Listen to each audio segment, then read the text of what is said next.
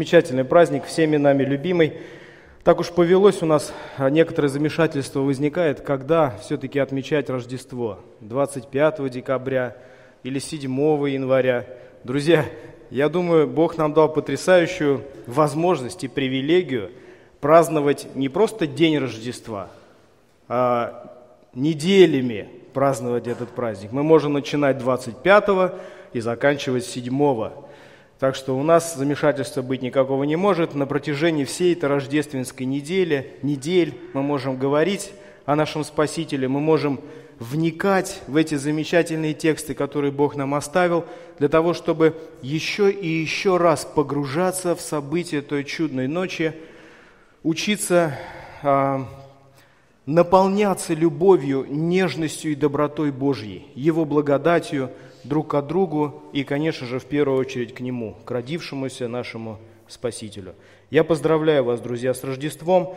И сегодня наша тема, наше общение, все вокруг, вокруг этого. Иисус Христос, родившийся младенец Иисус Христос. так уж повелось, друзья, что, наверное, самые такие знаковые, самые яркие события библейской истории – мы празднуем или отмечаем церковью Пасха и Рождество. Да? Ну, такие, которые у всех на слуху, которые самые яркие, которые ну, постоянно у нас максимум усилий, максимум какого-то особого возбуждения праздничного, радостного именно в эти дни, когда мы отмечаем эти события.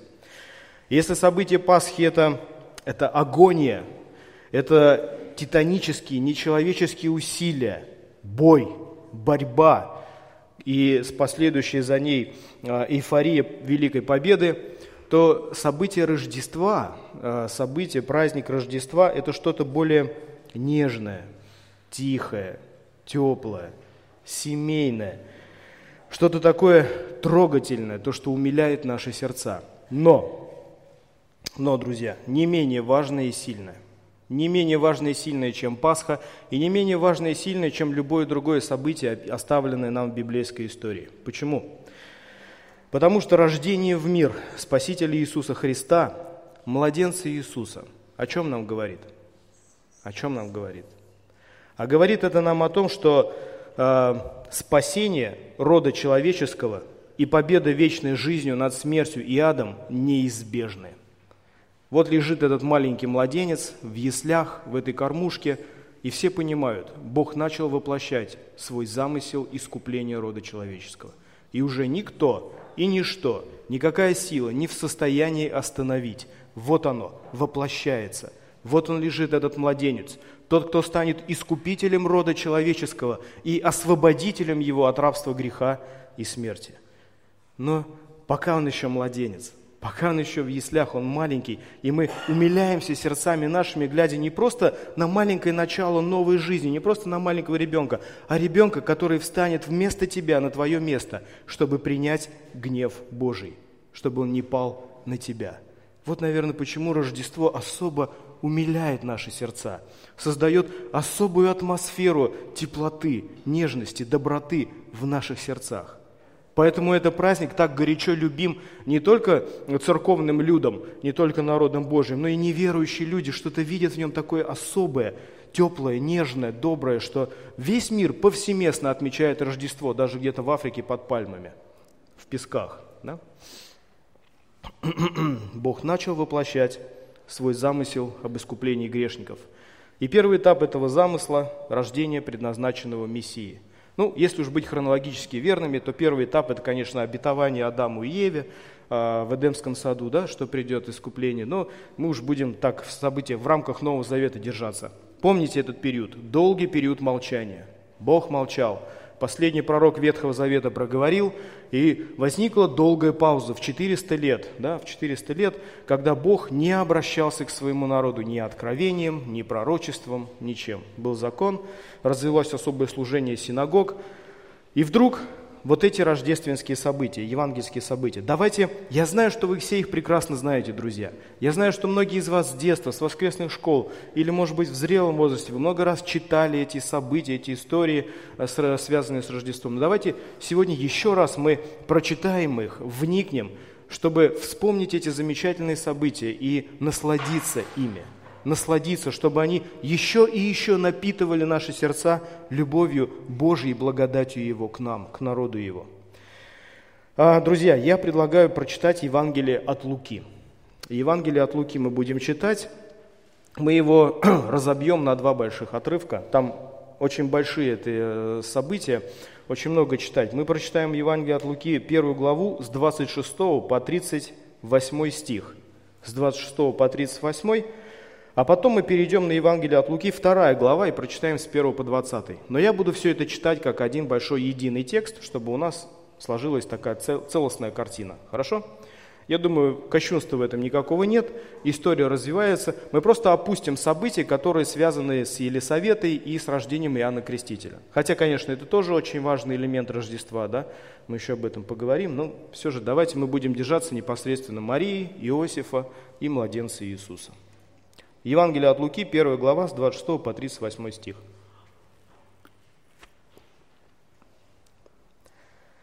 А еще, друзья, я буду читать в новом русском переводе. Пожалуйста, следите за мной в синодальном, хорошо? Я думаю, вам будет удобнее и интереснее слышать так и так.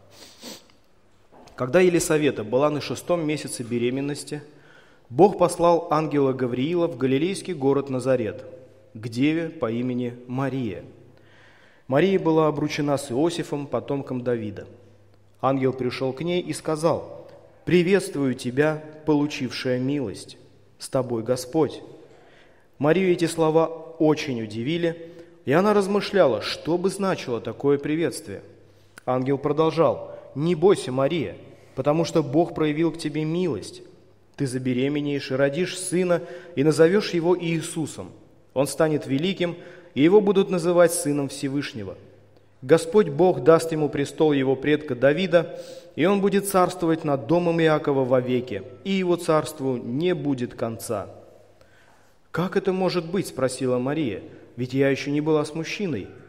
Ангел ответил, «Святой Дух сойдет на тебя, и тебя осенит сила Всевышнего. Поэтому ребенок, который родится у тебя, будет свят, он будет зваться Сыном Бога. Вот и твоя родственница Елисавета – тоже родит сына в ее преклонные годы. Они говорили, что она бесплодна, но она уже на шестом месяце беременности. Для Бога нет ничего невозможного. «Я служанка Господа», — ответила Мария, — «пусть все произойдет со мной так, как ты сказал». И ангел оставил ее. Лука, 2 глава, с 1 по 20 стих. В те дни кесарь Август издал указ о проведении переписи по всей Римской империи. Это была первая перепись, она проводилась в то время, когда Сирией управлял Кверений, поэтому каждый отправился в свой город для регистрации. Иосиф тоже пошел из галилейского города Назарета в Иудею, в город Давида, называемый Вифлеем, потому что он был потомком Давида. Он отправился на перепись вместе с Марией, которая была с ним обручена, и ожидала младенца. В Вифлееме у Марии подошло время родов, и она родила своего первенца, запеленала его и положила в кормушку для скота, потому что для них не нашлось места в гостинице. Неподалеку были пастухи, которые жили в поле и стерегли ночью свое стадо. И вдруг перед ними предстал ангел Господа, окруженный сиянием Господней славы. Пастухи очень испугались, но ангел сказал им, «Не бойтесь, я пришел сообщить вам весть, что принесет великую радость всему народу.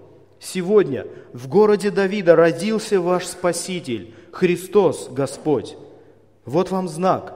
Вы найдете младенца, запеленатого и лежащего в кормушке. И вдруг к ангелу присоединилось многочисленное небесное воинство, славившее Бога и восклицавшее «Слава Богу в вышине небес!» А на земле мир людям, которым Он благоволит. Когда ангелы ушли от них в небеса, пастухи сказали друг другу, «Пойдем в Вифлеем и посмотрим, что там произошло, о чем это нам объявил Господь». Они поспешили туда и нашли Марию, Иосифа и младенца, лежащего в кормушке для скота. Когда они его увидели, то рассказали все, что им было сказано об этом младенце – все, кто слушал, удивлялись рассказу пастухов, а Мария сохраняла все это в сердце и размышляла об этом. Пастухи возвратились, прославляя и восхваляя Бога за все, что они видели и слышали. Все оказалось точно так, как им и было сказано. Вот так, друзья. А теперь давайте толковать каждое слово в этом тексте, который мы сейчас прочитали. Нет, нет, не будем. Давайте мы коснемся самых знаковых событий. Хорошо? Я не ставил сегодня цель перед собой очень э, скрупулезно исследовать этот текст. Я хочу лишь, чтобы мы вместе с вами, я и вы, вспомнили эти события и насладились вот этими, э, этими фактами, которые Бог нам оставил, чтобы греть наши сердца, чтобы радовать наши сердца этой рождественской радостью. Давайте, друзья, мы будем отмечать некоторые вещи. Я вам буду предлагать отмечать, замечать некоторые вещи, мы будем рассуждать о них. Во-первых, мы поговорим о благовестии ангела Марии. О благовестии ангела Марии. Заметьте, что а, ангел явился к Марии, когда отмечает Лука 6 месяцев, Елисавета уже была беременна. Спустя 6 месяцев после ее наступления ее беременности. Это неудивительно, потому что это тоже исполнение Божьего замысла. Почему? Потому что у Иисуса Христа должен быть кто? Предтеча. Должен быть тот, кто пойдет перед Ним готовить Ему путь, готовить народ к приходу Мессии, призывать к покаянию, обличать в грехе, чтобы дать народу почувствовать эту нужду в спасении, дать народу почувствовать нужду в любви Божьей благодати, которую потом в обилии принесет его последователь, его брат Иисус Христос.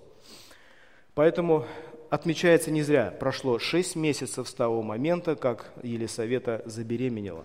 Иоанн Креститель дает небольшую фору, э, вернее, Иисус Христос дает фору крестителю, да, чтобы выйти в этот мир и начать готовить путь для него. Все эти события, которые связаны, которые потом в итоге приведут к кресту Голгофы и к славной победе воскресения Иисуса Христа. Еще мы видим, что Мария с Иосифом находятся в Галилее. И Мария и Иосиф находятся в Галилее. И это тоже очень важное событие, не зря это Лука отмечает, потому что в книге пророка Исаии в 9 главе, в 1 и 2 стихе указывается о благословении этой земли. Это языческая земля, это земля, которая издавна считалась языческой. Вот послушайте, что говорит об этом Исаия прежнее время умолила землю Завулонову и землю Нефалимову, но последующее возвеличит приморский путь, за Иорданскую страну, Галилею языческую. Народ, ходящий во тьме, увидит свет великий, и на живущих в стране тени смертной свет воссияет. Так задумал Господь, чтобы именно в этих краях началось славное служение Его Сына Иисуса Христа – Именно там будет проходить детство, юношество, возрастание, и там он первый раз выйдет на проповедь в синагоге, и люди будут удивляться его учению, будут удивляться тем словам, которые он будет говорить, словам благодати.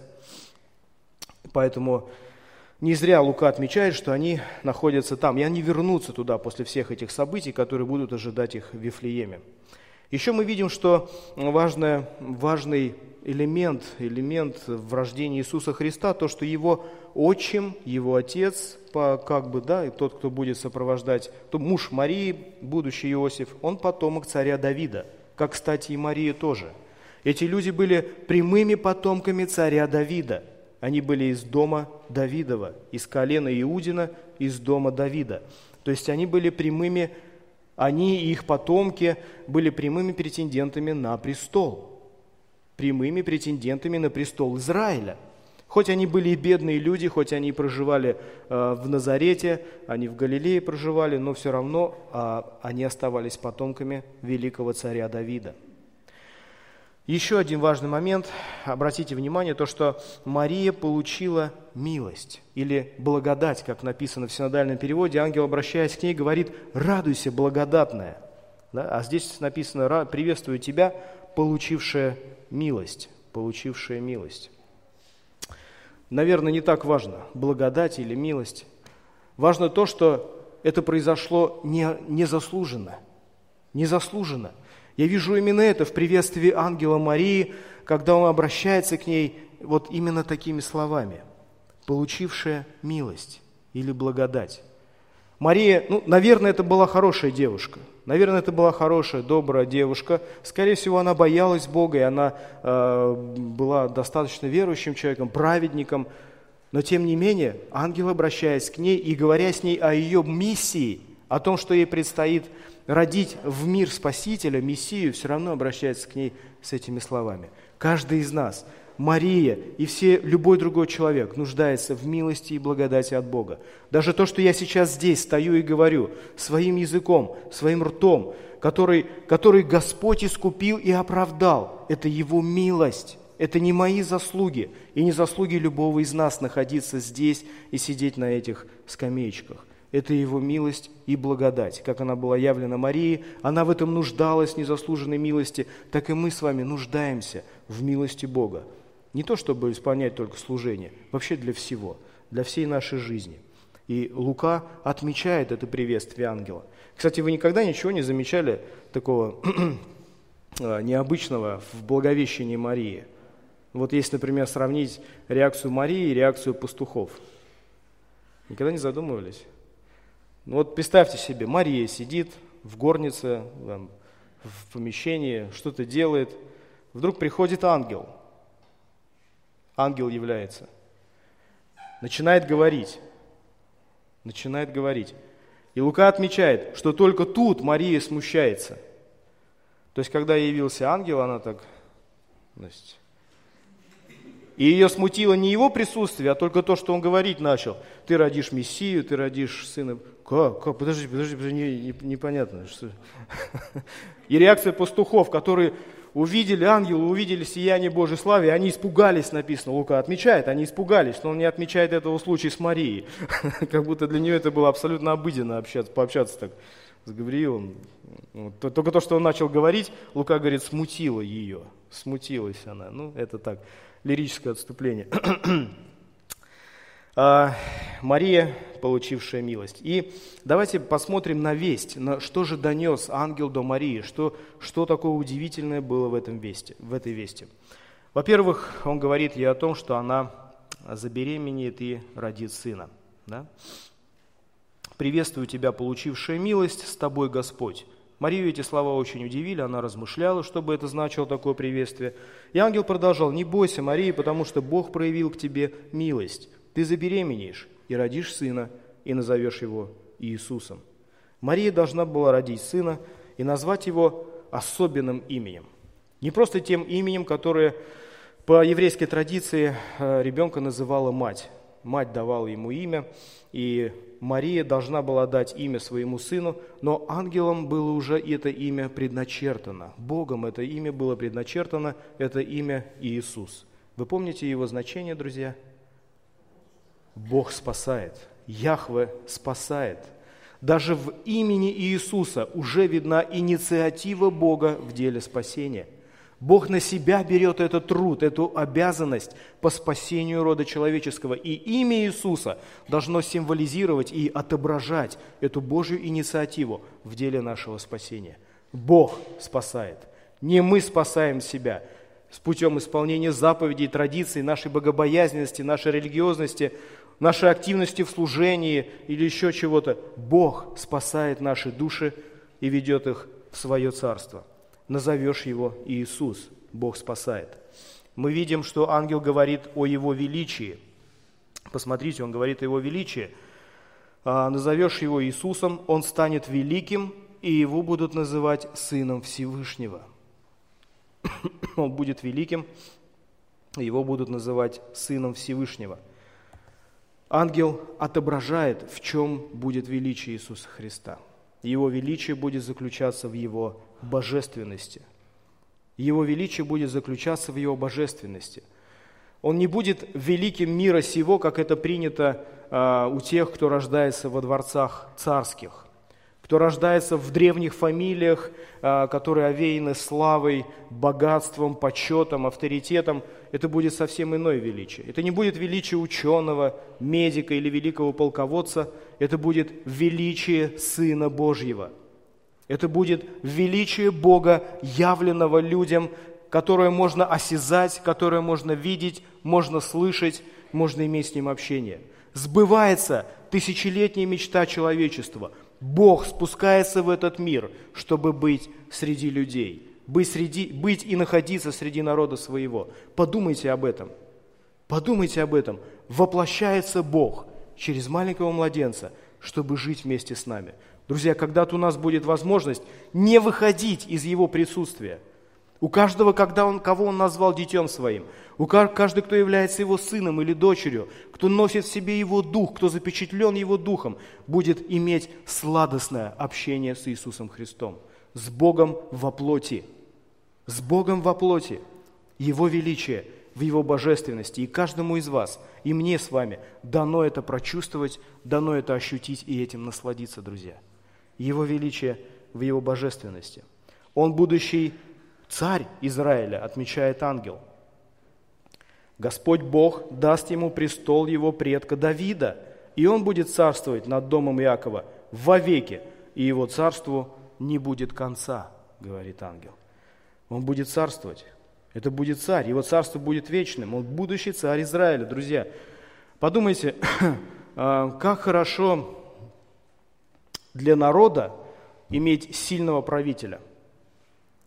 Иметь сильного правителя, который заинтересован в развитии своей страны, а не своей заинтересованности с кабинетом министров своего, который заинтересован в том, чтобы его держава была сильной, чтобы народ жил счастливо – и чтобы все реформы, они воплощались так, как были задуманы, а не так, как это принято на местах. И каждый народ был бы счастлив иметь такого правителя, правда? И каждый народ скорбит и плачет, как о родственнике своем, когда такой правитель умирает, когда он уходит из жизни. Он посвятил свою жизнь народу, отдался полностью, целиком, сделал державу мощной. И как хотелось бы людям, чтобы он продолжал царствовать. Но, к сожалению, физические немощи, отсутствие здоровья, катаклизмы политические или еще что-то не позволяют этому человеку долго удержаться у власти. И народ скорбит и рыдает. Потому что понимают, сейчас придет новый правитель, другой правитель, новая метла, она метет по-новому. Он сейчас начнет опять какие-то реформы. Реформы неизбежно вызовут недовольство, бунты, войны, локальные какие-то стычки. Опять будет бедность, голод, опять все начинать с самого начала. Поэтому как народу хочется иметь правителя, который будет постоянно заботиться о них, заботиться, чтобы этот народ был сильным, чтобы он был обеспеченным, чтобы он был э, в безопасности и в благополучии, в благоденствии. И вот таким, вот таким царем у народа израильского будет Христос.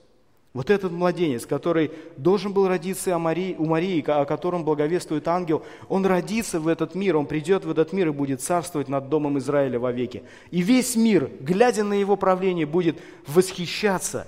Он будет восхищаться и радоваться вечному, непрекращающемуся правлению Иисуса Христа. Оно будет только набирать обороты. Подумайте об этом. На секунду представьте Его царство – оно не будет прервано войнами, а, прервано какими-то эпидемиями, какими-то политическими неувязками. Оно будет постоянно набирать обороты и развиваться на благо народа, правление такого царя. И это будет, и вам дано это увидеть. И ангел уже сейчас, тогда Марии говорит об этом. Он будет велик, он будет, его величие будет в его божественности, он будет Сыном Божьим, и он будет вечным правителем Израиля. Рождается тот, которого тысячелетиями ждал народ израильский. Рождай, у тебя родится Мессия. Было от чего смутиться Марии, правда? Было от чего. Ангел отмечает, что он будет абсолютно свят. Здесь мы касаемся истины о непорочном зачатии Иисуса Христа. Чем это важно, друзья? Помните? Мы с вами много об этом говорили, и в библейской школе мы проходили целый большой раздел. Непорочное зачатие Иисуса Христа. Ангел говорит, от Духа Святого. Этот ребенок, этот плод, который будет в тебе не от мужчины. Мария говорит, я мужа не знаю, как это произойдет. Она же знает, как рождаются дети. И ангел говорит, то, что в тебе начнется, жизнь, это будет от Духа Святого. В чем преимущество такого ребенка, друзья? Помните? Который рождается от Духа Святого. В чем его преимущество перед остальными детками? Природа. Один Володя Кротов знает. Слава Богу. Даже Саш Наумов не знал, представляете? А, нет, я шучу, брат, слава Богу. Да, действительно, Иисус не унаследовал греховную природу человека. своего отца физического, которого у него не было. Вот его отличие от других детей. Иисус был абсолютно свят и не подвержен влиянию греха. Только извне, только в виде искушений. Помним, мы все помним эти искушения, которые Иисусу приходилось преодолевать и в пустыне после крещения, и в Гефсиманском саду, и на протяжении его служения здесь на земле. Но его природа изнутри была за Бога, всегда и постоянно. Каждую секунду жизни на земле она была на стороне Бога, она была абсолютно свята. Иисус всегда и во всем принимал сторону Бога, и эта природа позволила ему стать искупителем, совершенной жертвой. Вы помните законы о жертвах? Брат Александр Михайлович нам очень много объяснял, и очень много мы говорили о, ветхозаветном жертв, о ветхозаветных жертвах, как о прообразах жертвы совершенной Иисуса Христа. Жертва должна была быть какая? Без порока, беспорочно, самое лучшее из стада, самое чистое, то самое, к чему больше всего прилепилось сердце. Вот это нужно было отдать. И таким стал Иисус Христос, абсолютно святой, не подверженный влиянию греха и не согрешивший ни разу. Ему, он был удостоен этого стать жертвой за грехи человечества и нашим заместителем в глазах Бога. Было от чего смутиться, правда, Мария? Она размышляла об этом. Написано, что она размышляла об этом. Она смутилась и размышляла. Я прекрасно понимаю ее состояние. Поэтому ангел посчитал нужным вот какую вещь сделать. Посмотрите дальше, что он говорит ей. Тебя осенит сила Всевышнего, поэтому ребенок, который родится у тебя, будет свят, он будет зваться сыном Бога. Вот, твоя родственница, Елисавета, она тоже родит сына – в ее преклонные годы. Они говорили, что она бесплодна, но она уже на шестом месяце беременности. Что делает ангел? Ангел укрепляет веру Марии. Ангел укрепляет веру Марии, что Бог способен это сделать. Не Мария это сделает. Бог запускает эти процессы, и Мария лишь послушное орудие, благословенное, послушное орудие в его руках. И ангел укрепляет ее веру чудом, которое Бог совершил ранее. Это еще одна роль Иоанна Крестителя его родителей, сестры Марии в деле искупления. Наверное, было бы правильнее назвать именно это первым этапом. Рождение, э, беременности Елисаветы и рождение Иоанна Крестителя. Именно с этого Бог начал. И Он взял это событие и показал, вот смотри, Мария, это уже началось, и этого уже не отменить. Дело спасения человечества уже в процессе – уже это запущено. Он укрепляет, друзья, веру Марии. Если вы сейчас переживаете трудности, которые не в состоянии преодолеть, или унываете от безысходности, или вы разочаровались во всем на свете, посмотрите на Елисавету. Она скоро должна родить. У Бога не останется бессильным никакое слово, друзья. Никакое слово. Он на вашей стороне. Он силен разрушить любые трудности нашей жизни – и ангел укрепляет веру не только Марии, но и нашу с вами, братья и сестры. Смотрите на Елисавету. И они говорили, что она, а, что она не бесплодна, она в преклонных летах, но она беременна. Господь это сделал. И Господь может сделать все в вашей жизни. Очень легко. Имейте доверие к Нему. Имейте доверие к Нему, как Халев, который один единственный из всего многомиллионного народа говорил, давайте пойдем и возьмем эту землю, которую Бог нам дает. Весь народ говорил, ты с ума сошел, посмотри, какие там люди, какие крепости. Нет, давайте войдем туда. Халев изначально был расположен принять сторону Бога. Его сердце было на стороне Бога, хотя многомиллионный народ был против него. И Бог сказал, вот этот человек войдет в землю. Вот я сделаю так, что вот этот человек войдет в землю, а вы все останетесь в пустыне. Давайте будем как Халев. Давайте будем смотреть на Елисавету, на примеры, которые Бог нам оставляет в этом событии Рождества и укрепляться сердцами нашими в доверии к всемогущему Богу. И будем эффективны в служении, в поклонении, в личной святости, в любви друг к другу и в любви к нашему Богу. Мы видим, что Мария не стала отнекиваться. А можно было бы отнекиваться или нет? Да, наверное, можно было, друзья. Вспомните Моисея возле тернового куста.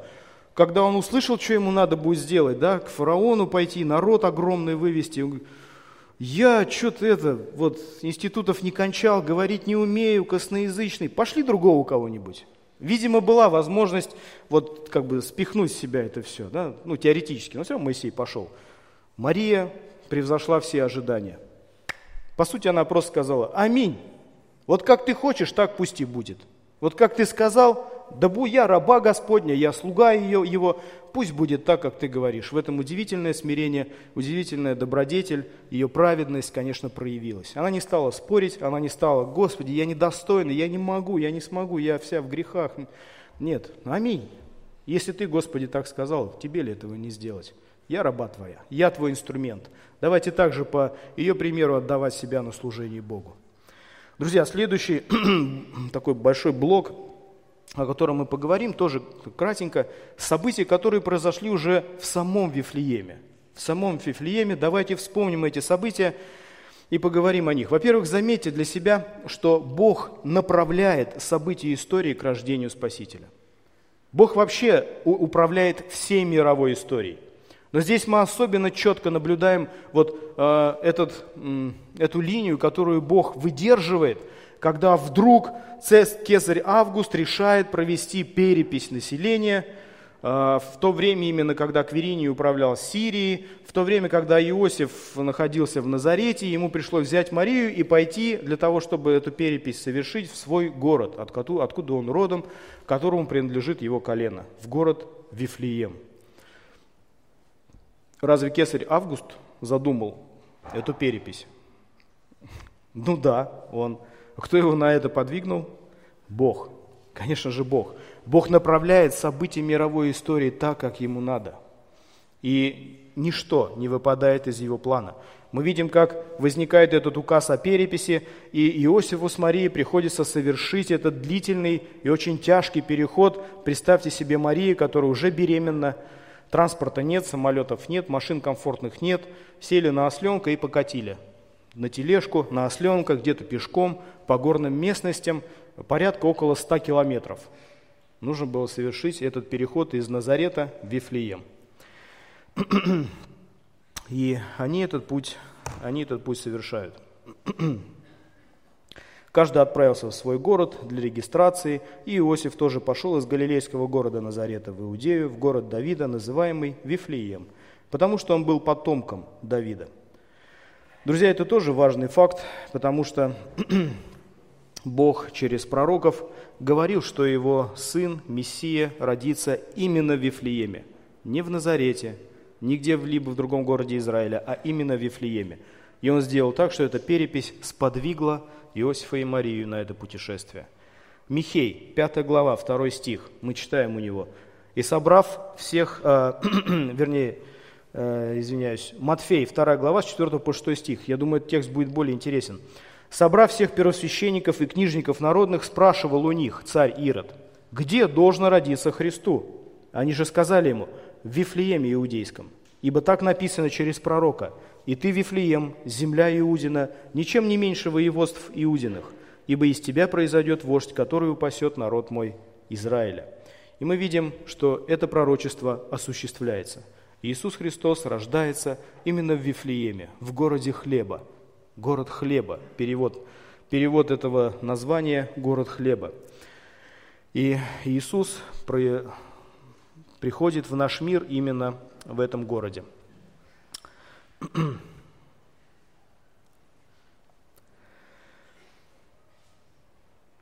В Вифлееме у Марии подошло время родов, она родила своего первенца, запеленала его и положила в кормушку для скота, потому что для них не нашлось места в гостинице. К сожалению, для них не нашло, или к радости, для них не нашлось места в гостинице. О чем это говорит, друзья? О чем это говорит? То, что Господь лежит в яслях, говорит о Его доступности – Наверное, это действительно говорит о его доступности. То, что любой человек может прийти и поклониться Иисусу Христу, может прийти и полюбоваться на этого младенца. Любой человек может быть возле этих яслей.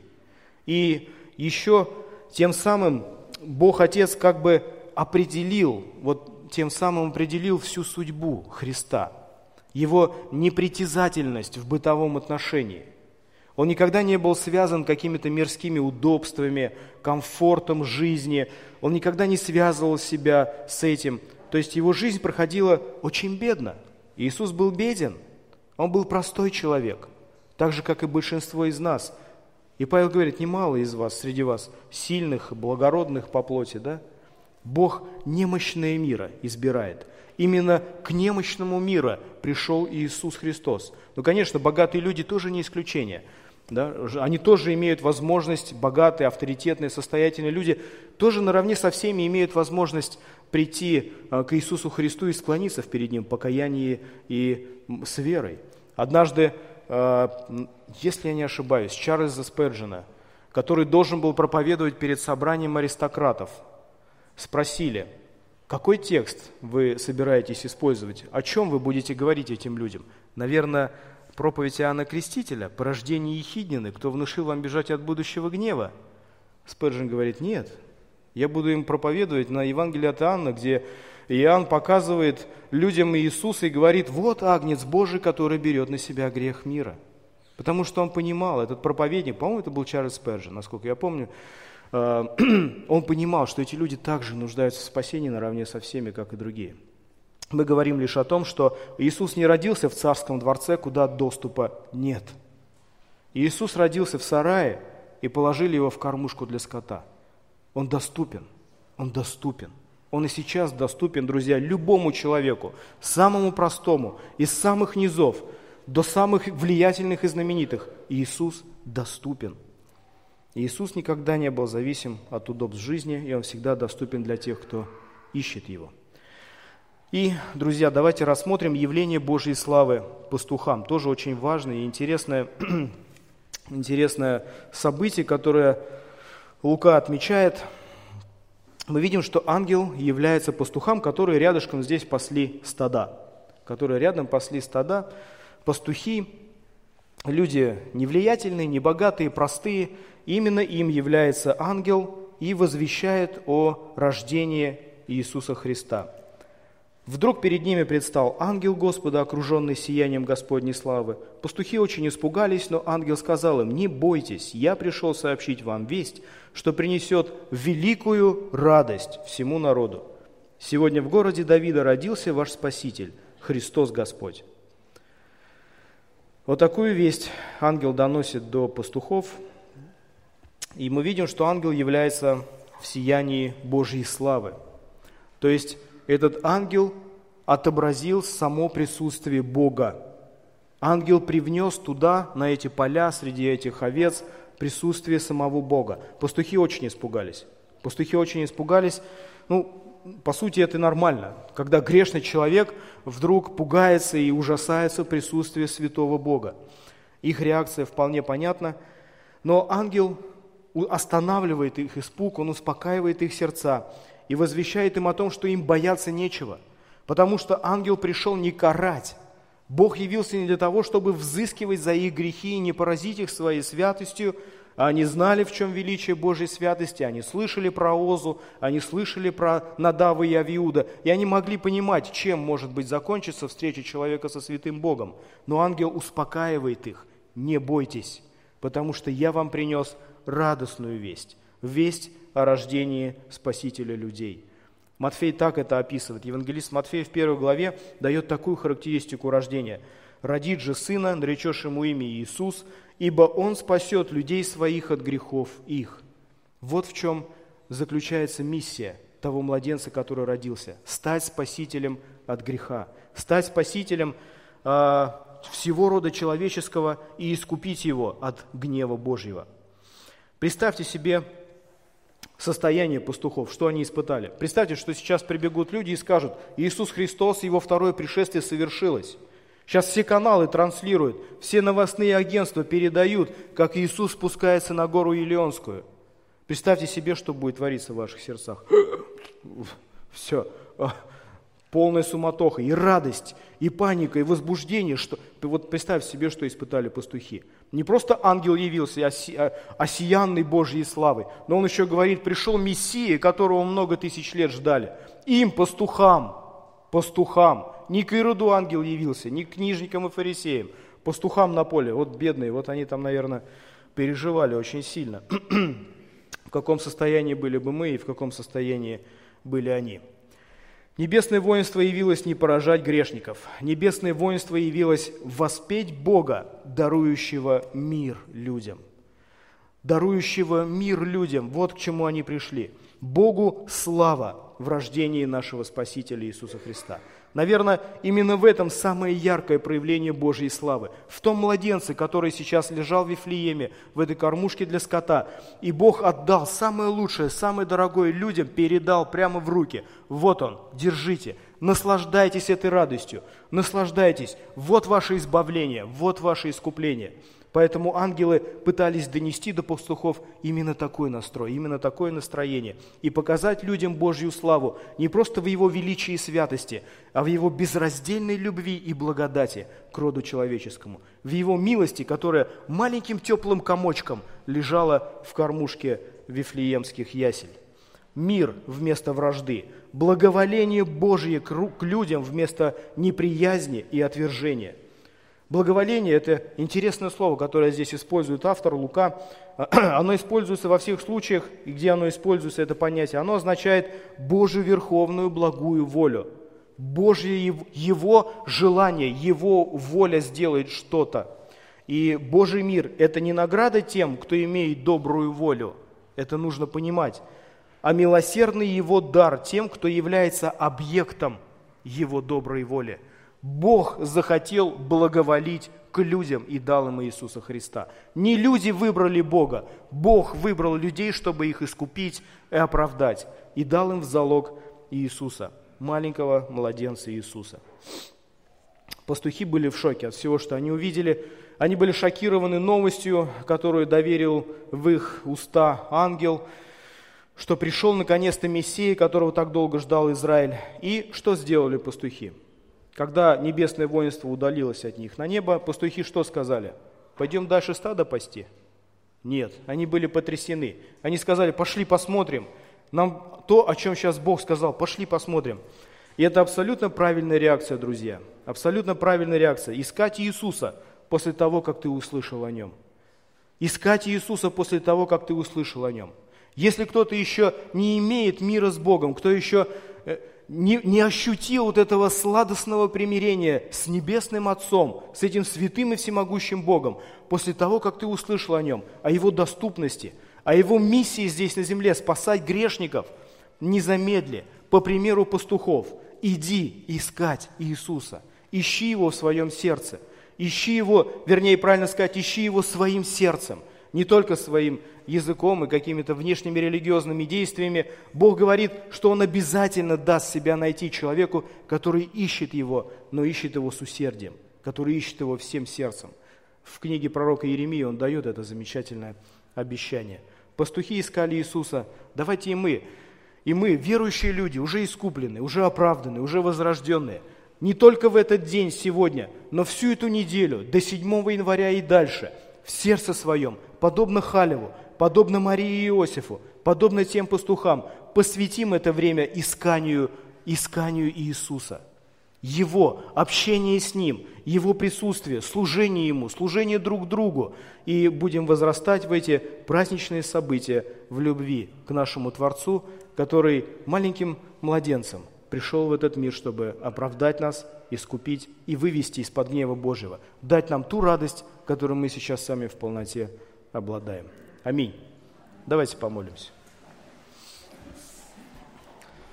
Великий и славный Бог наш, в этот день мы преклоняемся перед Тобой и вместе с пастухами, ошарашенные, оглушенные и подавленные Твоей любовью, но в то же время име, имеющие надежду, воспрянувшие, мы можем прикоснуться к этим яслям, в которых лежит Твой Сын.